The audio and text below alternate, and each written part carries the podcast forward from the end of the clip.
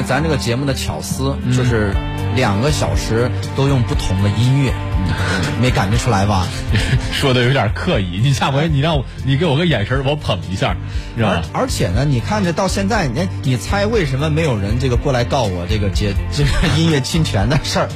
你知道我你真想红想的这么迫切吗？你知道我这个音乐呀、它都截了几段儿，你这根根本就是哪个音乐人听了，哎，都像我的，又听着又不是。大众脸。他今天有点放飞自我了，我跟你讲。来来来，咱们是说正事儿，说正事儿，还是说到这个共享电动车的事儿。嗯，这个我就想到什么呢？就是我你看我们现在共享的东西有很多啊，咱们其实可以归纳总结一下，为什么有些东西就推广的还不错，有些东西很难推广。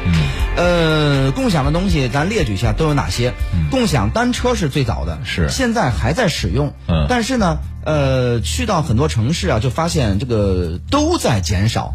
郑州现在普遍比较多的两种，一个是绿车，一个是蓝车，这两个算是比较多的。而且呢，这个小绿车呢，由于它这个推出的比较新，车型呢各方面的它也比较新，所以用的比较多。而且呢，这个他之所以现在还能够生存，是因为他们企业他是哪儿的？他是阿里的吧，呃不是那个支付宝。呃，小绿啊，哎小小绿是那个滴滴的，嗯，哎滴滴啊，滴滴的对嗯，对于他们像这种企业，他可能是也不单纯的靠自行车这个业务来挣钱，对所以他有的投资，他可能靠这个，那就不知道干嘛了。那那另外这个呢？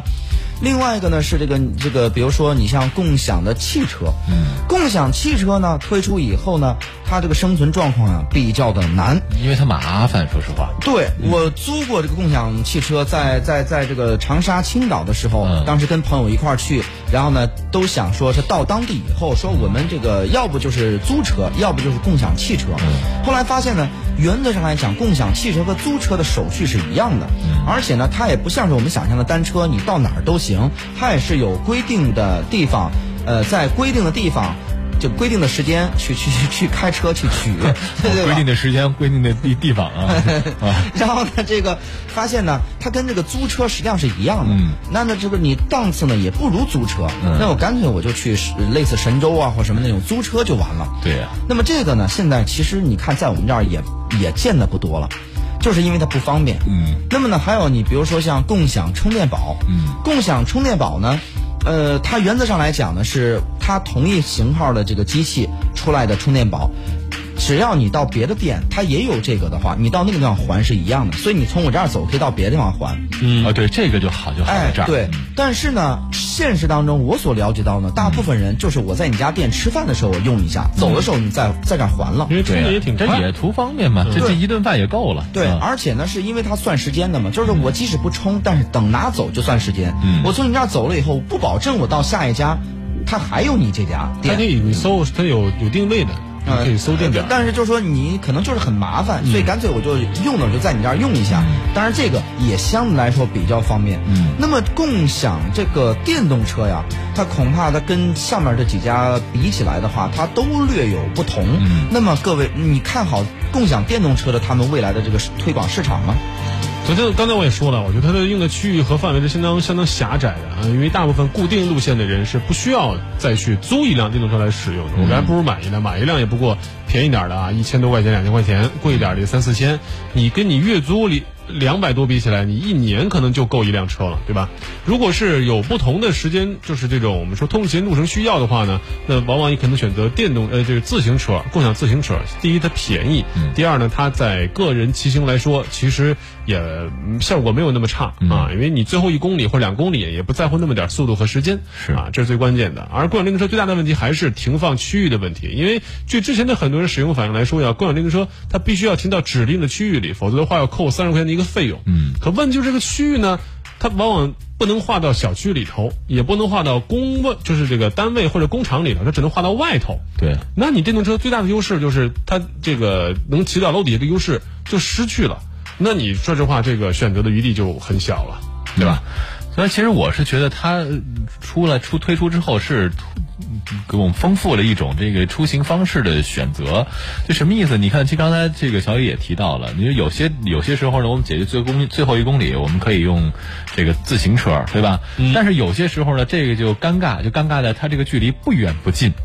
你打车吧，觉得这个不划算，亏。对，骑自行车吧，觉得又贵。那走对走路就更不说了。那所以说，其实我觉得共享电动车更多的可能就是解决的就是这种最后这个三公里啊、五公里或这样的一个距离。你你比如说像我，我假设啊，我我上班的地方在这儿啊，我假设我办了一个健身卡。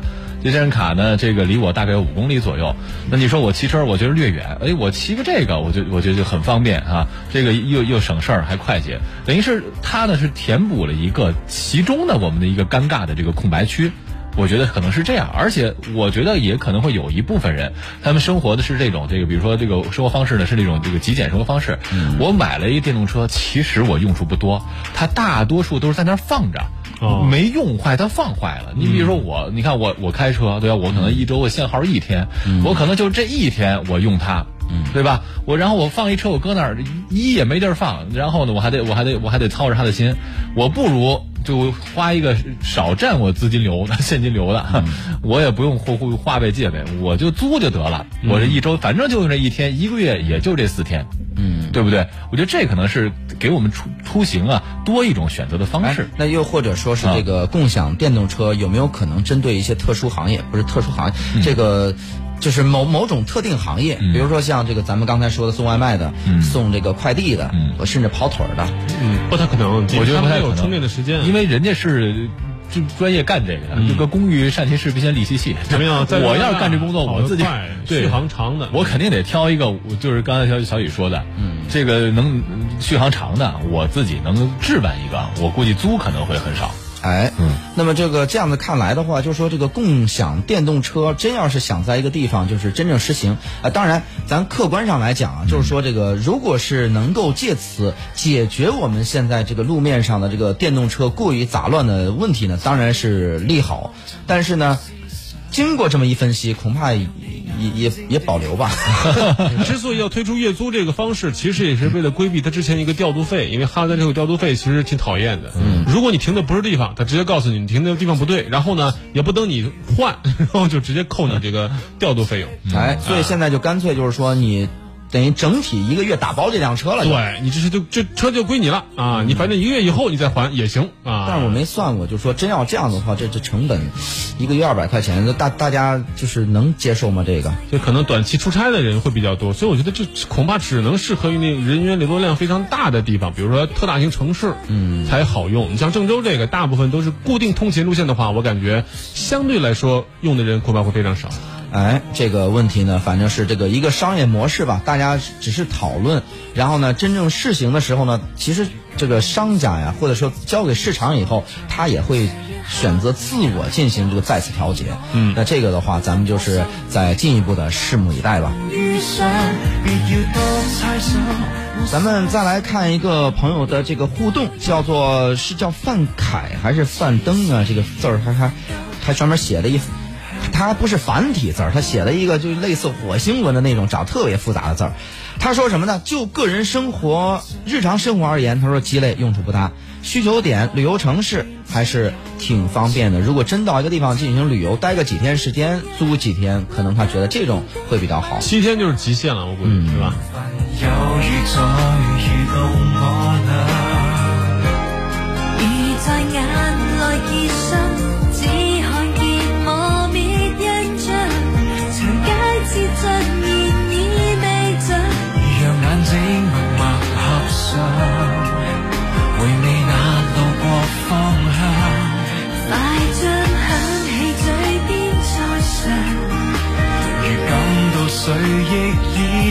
这一刻回头又是我俩。